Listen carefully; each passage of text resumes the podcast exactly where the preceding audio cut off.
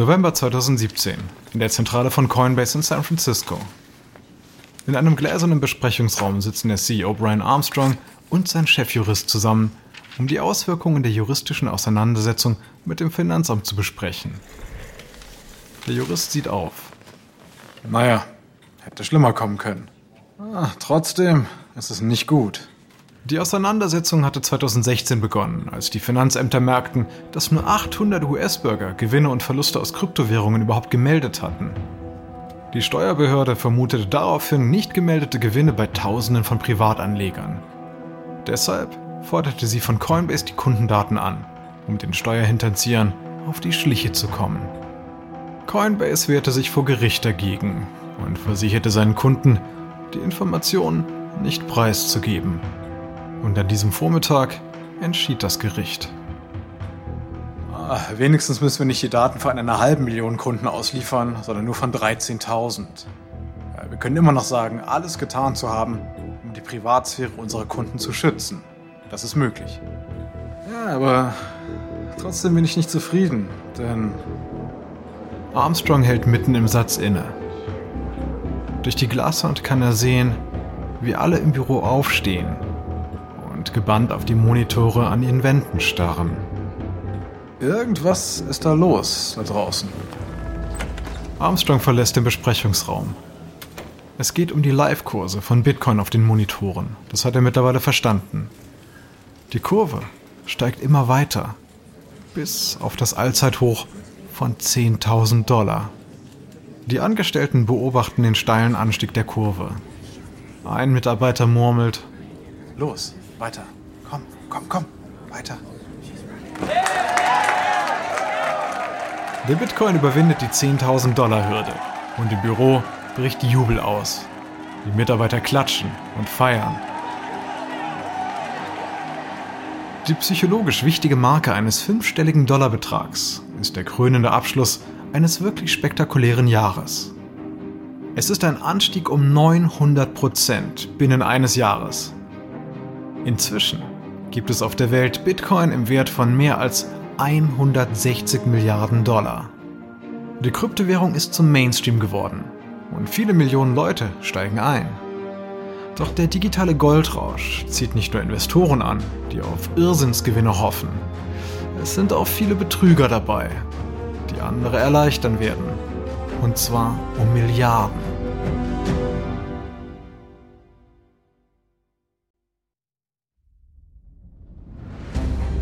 Ich bin Alexander Langer für Wandery und das ist Kampf der Unternehmen.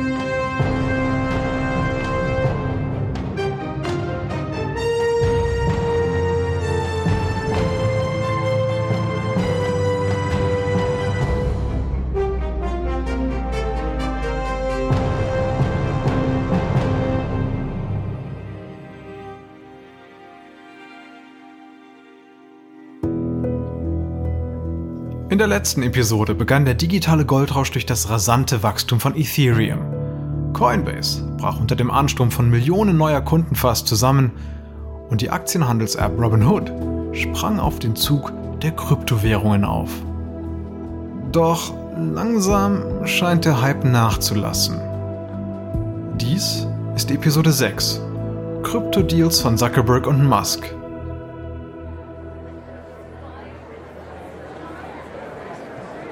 Im Oktober 2017 findet in Thailand die erste BitConnect-Konferenz statt. Sie wird im Livestream übertragen, samt Auftritten von Akrobaten, Preisverleihungen und zeremoniellen Schwertkämpfern. Es gibt auch viel zu feiern, denn zu Beginn des Jahres kostete eine BitConnect-Coin 17 Cent. Zehn Monate später steht er bei 220 Dollar. Auf der Bühne erzählen einige, die reich geworden sind, ihre Geschichten ein Muskelpaket mit Glatze schnappt sich das Mikrofon. Hey, hey, hey. Hey, hey, hey. Hey, hey, hey. Hey, hey, hallo, hallo zusammen. Ich bin Carlos Matos und ich komme aus New York City. Ich möchte euch sagen, wir sind wirklich dabei, die Welt zu verändern. Alles, alles, alles ist jetzt ganz, ganz anders geworden und besser.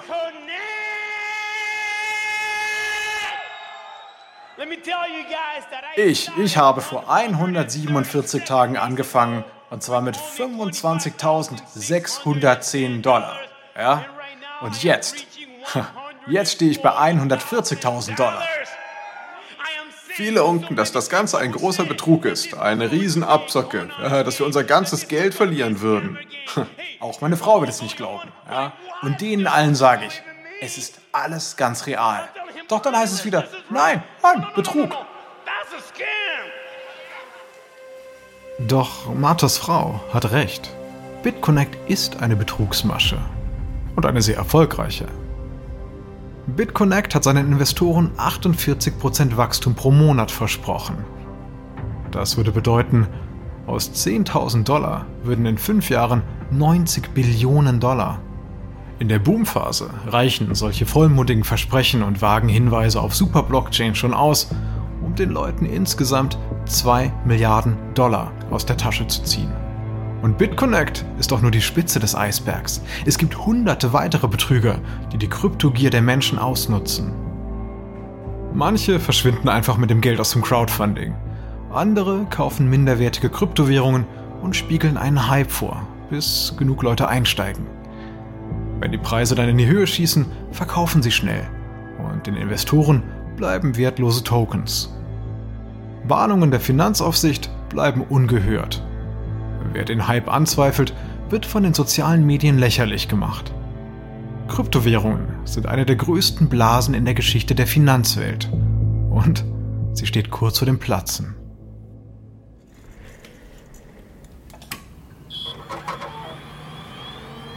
Januar 2018, Sydney, Australien. In einem Vorstadthäuschen fährt ein junger Familienvater seinen PC hoch. Das morgendliche Checken der Kryptokurse ist zur Routine geworden. Als YouTuber mit ihren Riesengewinnen protzten, investierte er kleine Summen in BitConnect und machte einen hübschen Gewinn. Das Ganze schien auch legal zu sein und er rechnete sich aus, dass er bei vollem Einsatz das Haus schon in sechs Monaten abzahlen könnte. Also hat er seinen Monatslohn und die Ersparnisse der Familie hineingesteckt. Jetzt checkt er jeden Morgen den steigenden Wert und fährt breit grinsend zur Arbeit. Nicht aber an diesem Tag. Was? Seine Frau kommt mit dem Baby im Arm in den Raum. Und? Wo stehen wir jetzt? Äh, es, es ist nichts mehr da. Wie, wie bitte? Die BitConnect-Website ist weg. Alles verschwunden. Er googelt BitConnect und findet viele Nachrichten dazu. Der BitConnect-Kurs fiel schlagartig, als die Finanzaufsicht eingeschritten war. Gestern waren die BitConnect-Coins noch Hunderte von Dollar wert, heute nur noch Centbeträge. Wie, oh, wie konnte ich nur? Was, was ist denn? Alles, alles ist weg. Alles. Ich, ich hatte unsere ganzen Ersparnisse investiert. Du hast, du hast, du hast was? Auf der ganzen Welt lesen Tausende dieselben Nachrichten. Einige haben nicht nur viel Geld verloren, sondern auch ihre Ehen, Häuser und ihre psychische Gesundheit. Den windigen Drahtziehern von BitConnect ist das egal. Sie haben mehr als eine Milliarde Dollar eingesteckt. Doch die BitConnect-Investoren sind nicht die einzigen, die blamiert dastehen. Der ganze Kryptowährungsmarkt ist im freien Fall. Panik greift kurz vor Weihnachten um sich, denn der Bitcoin-Preis ist über Nacht von 17.000 auf 12.000 Dollar gefallen. China hat Initial Coin Offerings und Kryptobörsen verboten. Der chinesische Kryptomarkt bricht daraufhin zusammen. Ein Jahr zuvor hatten dort 90% aller Bitcoin-Transaktionen stattgefunden. Der radikale Eingriff der chinesischen Regierung schickt den Bitcoin-Kurs in den Keller. Und viele andere Kryptowährungen werden mit in den Strudel gerissen. Der Boom ist vorbei. Und wer nicht rechtzeitig ausgestiegen ist, sitzt auf fast wertlosen digitalen Münzen und kann nur auf bessere Tage hoffen.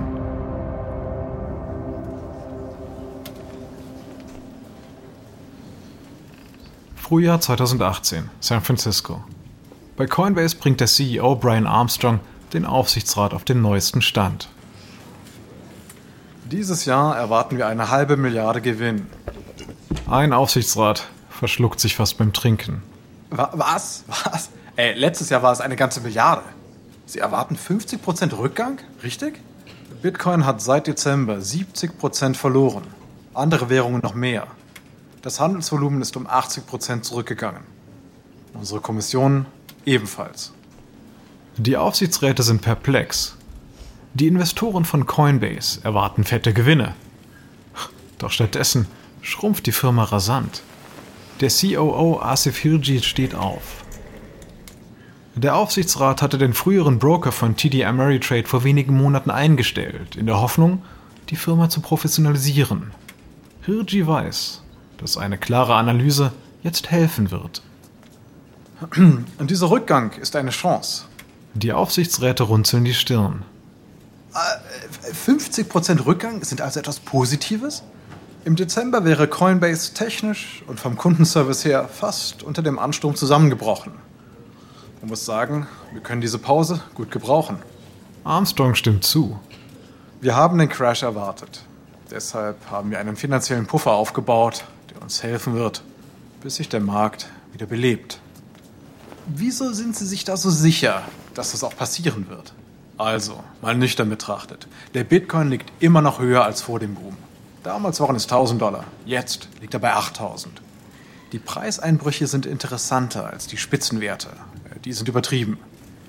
Doch insgesamt geht der Trend aufwärts. Die Aufsichtsräte entspannen sich. Zwar wissen sie nicht, ob Armstrongs Plan auch wirklich aufgeht, aber zumindest hat er einen Plan. Coinbase ist inzwischen die Nummer 1 für kleine US-Investoren in Kryptowährungen. Doch die Konkurrenz schläft nicht. Die Gemini-Börse ist immer noch im Rennen, wenn es darum geht, die Giganten der Hochfinanz für sich zu gewinnen. Und dann ist da noch Robinhood, die Trading-App ohne Transaktionsgebühren. Eine große Gefahr, doch es ist unklar, wie lange sie Kryptowährungen noch im Portfolio belässt. Außerdem ist da noch Binance, die Kryptobörse des Chinesen CZ. Sie ist inzwischen der weltgrößte Handelsplatz für Kryptowährungen.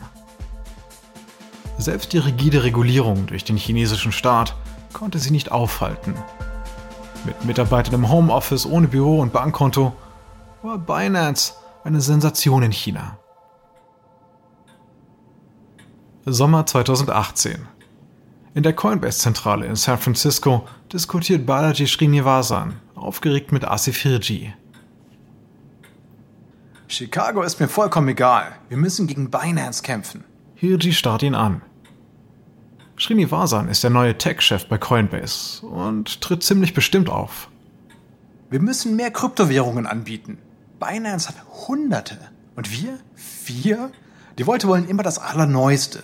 Und Binance bietet es an, wir nicht. Hirji hakt ein. Aber wir verdienen an den Handelsgebühren. Die meisten Währungen sind fast unbekannt und auch komplett wertlos. Damit verdienen wir nicht mal die Listingkosten. Wir müssen die Hedgefonds, die Hedgefonds für Kryptowährungen gewinnen. Srinivasan schiebt seine Hände in die Hoodie-Taschen und schnaubt verächtlich. Bei uns handeln keine Nadelstreifentypen von der Wall Street. Wenn wir ihnen mehr Auswahl bieten, werden sie mehr handeln und wir mehr verdienen. Wenn nicht, gehen sie zu Binance. Und deshalb werden wir auch mehr Kryptowährungen anbieten. Ende. Hirji wendet sich an Armstrong, den CEO, der die beiden schweigend beobachtet hatte. Brian, siehst du das auch so? Armstrong mustert die beiden. Dann antwortete er. Es muss ja nicht das eine oder das andere sein.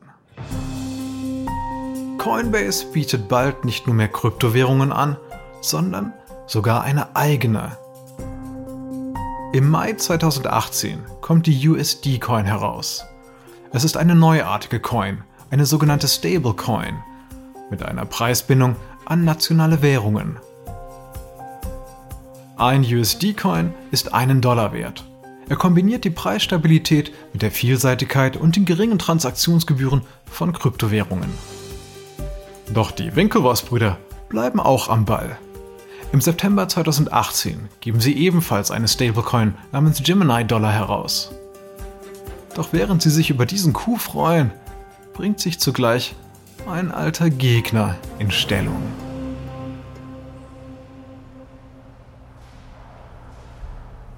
Januar 2019, Menlo Park, Kalifornien. In einem gut gesicherten Gebäude auf dem Facebook Campus wartet David Marcus. Der Grauhaarige hat mit seinem Team seit einem Jahr an einem streng geheimen Projekt gearbeitet. Und jetzt wird sich dessen Zukunft entscheiden. Ein Mitarbeiter ruft. Er kommt, er kommt. Marcus sieht den Facebook-Chef Mark Zuckerberg und seine ganzen Berater auf den Raum zu steuern. Der große Moment ist gekommen. Marcus und Zuckerberg gehen in den Konferenzraum. An der Wand ist die Titelseite einer Präsentation geworfen, die lautet Die Einführung von Libra, der universalen digitalen Währung. Zuckerberg hört zu, während Marcus die Strategie erläutert. Also, Libra ist ein weltweites Bezahlsystem für Milliarden von Menschen. Eine Milliarde Erwachsene haben Handys, aber keine Bank. Libra verschafft ihnen Zugang zum Finanzsystem. Libra ermöglicht schnellere Zahlungen als Bitcoin und wird stabiler sein, denn Libra ist an nationale Währungen geknüpft. Zuckerberg hakt ein. Moment, aber was hat Facebook davon? Also Libra wird die Zahlungssysteme von Facebook, WhatsApp und Instagram verbinden. Zuckerberg ist beeindruckt, aber Marcus legt nochmal nach. Libra gehört der Libra Association und wird von ihr auch kontrolliert. Zuckerberg stutzt. Libra Association? Was ist das? Es ist eine Gruppe von 100 gleichberechtigten Partnern der Libra Blockchain. Facebook ist einer davon. Aber Moment, die Währung kostet uns eine Milliarde und wir kontrollieren sie nicht alleine? Libra als reine Facebook-Währung wäre nicht überlebensfähig. Wenn wir die Kontrolle abgeben, werden die Leute ihr eher vertrauen. Zuckerberg lächelt. Eine globale Währung zu erschaffen, ist ein kühner Plan. Doch als der weltweit führende Social-Media-Konzern kann Facebook hunderte Millionen Menschen von der Benutzung von Libra überzeugen. Ein Berater flüstert ihm ins Ohr. Das kann Gegenwind geben. Ja, aber den verkraften wir. Außerdem gehört Libra dem Konsortium, nicht uns. Im Juni 2019 verkündet Facebook den geplanten Start von Libra und gleich auch eine Liste von zwei Dutzend interessierten Partnern, inklusive Visa, Mastercard, PayPal, eBay und Coinbase. Die Nachricht löst einen Sturm der Entrüstung von Regierungen, Datenschutzaktivisten, Zentralbanken, Politiker jeder Couleur sowie Kryptowährungsanhängern gegen den Versuch von Facebook aus, ein eigenes weltweites Finanzsystem zu erschaffen. Und wenige Tage später schon muss Marcus Senatoren in Washington Rede und Antwort stehen. Mal gefragt, gibt es jemanden, der keinen 20-Dollar-Schein benutzen darf? Nein, das kann nämlich jeder. Denn so eine Banknote schließt niemanden von irgendetwas aus. Selbst Mörder können damit zahlen. Jeder. Ob er gut ist oder schlecht ist, jeder kann sie nutzen. Doch bei Libra ist das nicht so. Andere Frage. Facebook erlaubt keinen Waffenhandel. Kann ein gesetzestreuer Waffenhändler dann ihr System auch benutzen? Äh, ja, diese Frage ähm, muss in der Tat geklärt sein. Aber dazu gibt es noch keine schriftliche Stellungnahme. Das, das alles beunruhigt mich. Sie machen gute Sachen, aber Sie sagen auch, wir bei Facebook werden die sozialen und politischen Rahmenbedingungen für Libra festlegen. Sie wollen festlegen, wer die Kryptowährung benutzen kann und wer nicht.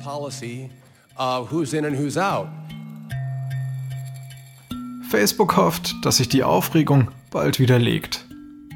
Doch ganz im Gegenteil. Denn die chinesische Zentralbank stuft Libra als Bedrohung ein und beschleunigt eigene Planungen für eine digitale Währung als Alternative zum existierenden westlich kontrollierten Finanzsystem. In den USA und in Europa schlagen alarmierte Politiker und Finanzaufseher neue Gesetze gegen Libra vor. Im Oktober 2019 steigen viele Partner aus dem Konsortium aus, zuerst PayPal, dann Mastercard, Visa und auch eBay. Angesichts des enormen Gegenwindes rudert die Libra Association zurück, benennt die Währung zu Diem um und verschiebt den Start immer wieder. Ende 2019 ist Facebook in der Defensive und der Bitcoin-Preis weit vom Höchstkurs entfernt. Zwei Jahre nach dem Crash der Kryptowährungen würde niemand mehr sein Haus und das Auskommen der Kinder für digitales Geld riskieren. Dann zwingt die Corona-Pandemie die Weltwirtschaft in die Knie. Millionen jedoch haben Geld vom Staat erhalten, langweilen sich im Lockdown und suchen ihr Glück erneut in Kryptowährungen. Und manche finden es sogar.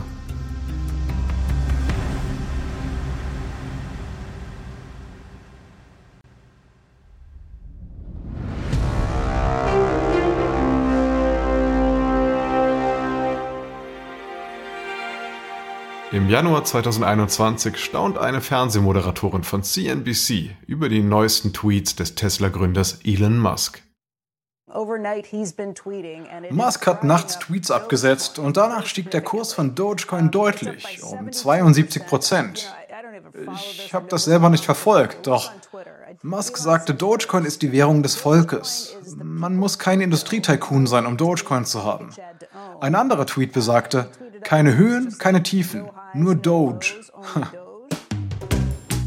Vor diesen rätselhaften Äußerungen von Musk hatte kaum jemand von Dogecoin gehört oder gar welche gekauft.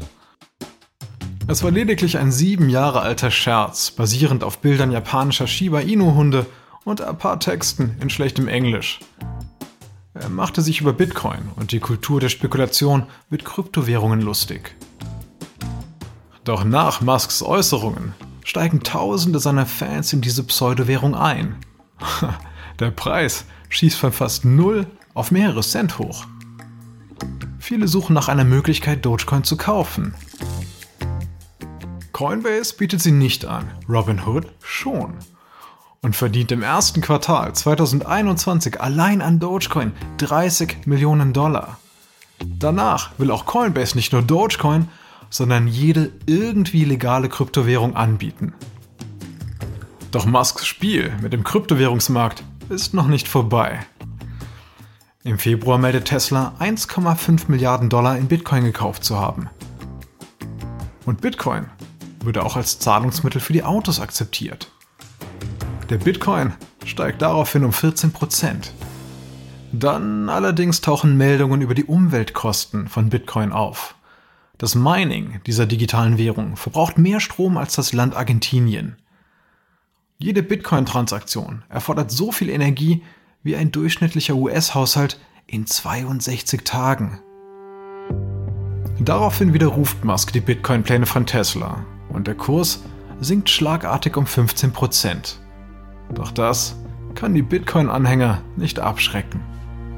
In der Corona-Pandemie geht es wieder langsam aufwärts. Denn Regierungen legen Programme mit Billionen von Dollar zur Unterstützung von Bürgern und Wirtschaft auf. Und Millionen Menschen investieren dieses Geld in Kryptowährungen. Zugleich setzen in Zeiten von Niedrigzinsen sogar Investmentfonds auf Kryptowährungen, um irgendwie Gewinne zu erzielen. Anfang 2020 war Bitcoin nur rund 7000 Dollar wert. Ein Jahr später 50.000 Dollar. Und in dieser Boomphase entschließt sich Coinbase, richtig Kasse zu machen. Am 14. April 2021 ist das Debüt von Coinbase auf dem Aktienmarkt das Thema an der Wall Street. Fox News lässt den Risikokapitalanleger Greg Smith die Aufregung erklären. Also erklären Sie uns das bitte mal. Ihrer Meinung nach wird der Börsengang von Coinbase den Preis und den Wert von Kryptowährungen insgesamt steigern. Was steckt dahinter? Warum ist das so? Nun, es kommt nicht gerade überraschend, dass Bitcoin gerade neue Höchststände erreicht, während Coinbase hier an die Börse geht. Man könnte den Effekt auf Bitcoin mit dem des Börsengangs von Beyond Meat vor zwei Jahren für vegane Lebensmittel vergleichen. Der Einstiegskurs von Coinbase liegt bei 380 Dollar, steigt auf über 400 und fällt wieder. Am Ende des Tages liegt er 52 Dollar unter Ausgabekurs. Eine Achterbahnfahrt, wie sie der Bitcoin selbst auch oft hinlegt. Doch es zeichnet sich etwas ab. Coinbase ist nun ein Gigant am Aktienmarkt. Mit einem Wert von 85 Milliarden Dollar. Der CEO Brian Armstrong ist Multimilliardär. Doch dieses Debüt am Aktienmarkt hat nicht nur mit dem Kassemachen einer Firma zu tun. Vielmehr sind die Kryptowährungen vom Rand des Finanzmarktes ins Herz der Wall Street gelangt. Sie stehen nicht mehr nur für Blockchain-Nerds, schnelles Geld und für Drogenbosse im Dark Web. Nee, heutzutage investieren sogar Rentenfonds in Bitcoin. Auch wenn die Aussicht auf das große Geld die Skeptiker der Hochfinanz überzeugt hat, gehen die Kämpfe mit den Aufsichtsbehörden weiter.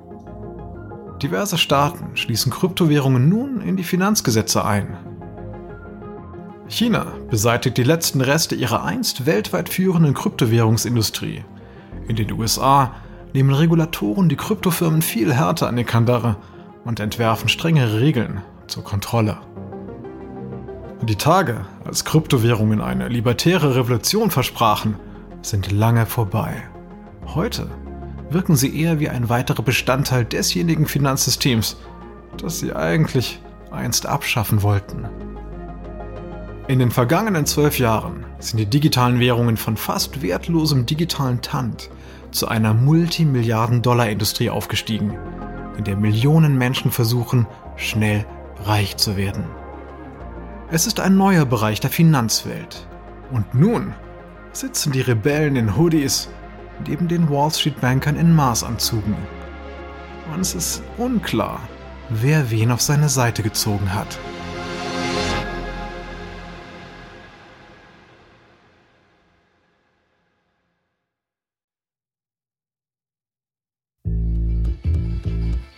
Dies ist Episode 6 von Kampf der Kryptowährungen aus Kampf der Unternehmen von Wandery. Ein kurzer Hinweis zu den Dialogen, die Sie soeben gehört haben. Wir wissen natürlich nicht genau, was gesprochen wurde, doch die Dialoge basieren nach bestem Wissen auf unseren Recherchen. Wenn Sie mehr über die Ursprünge von Bitcoin erfahren möchten, empfehlen wir das Buch Digital Gold von Nathaniel Popper. Ich bin Ihr Sprecher, Alexander Langer. Tristan Donovan hat diese Geschichte geschrieben. Sprecherrolle Michelle Phillip. Karen Lost, unsere leitende Produzentin und Redakteurin. Herausgegeben und produziert von Emily Frost. Sounddesign von Kylie Randell. Unser Produzent ist Dave Schilling. Unsere ausführenden Produzenten sind Jenny Laura Backman und Marshall Louis. Erstellt von Ernan Lopez für Wandery.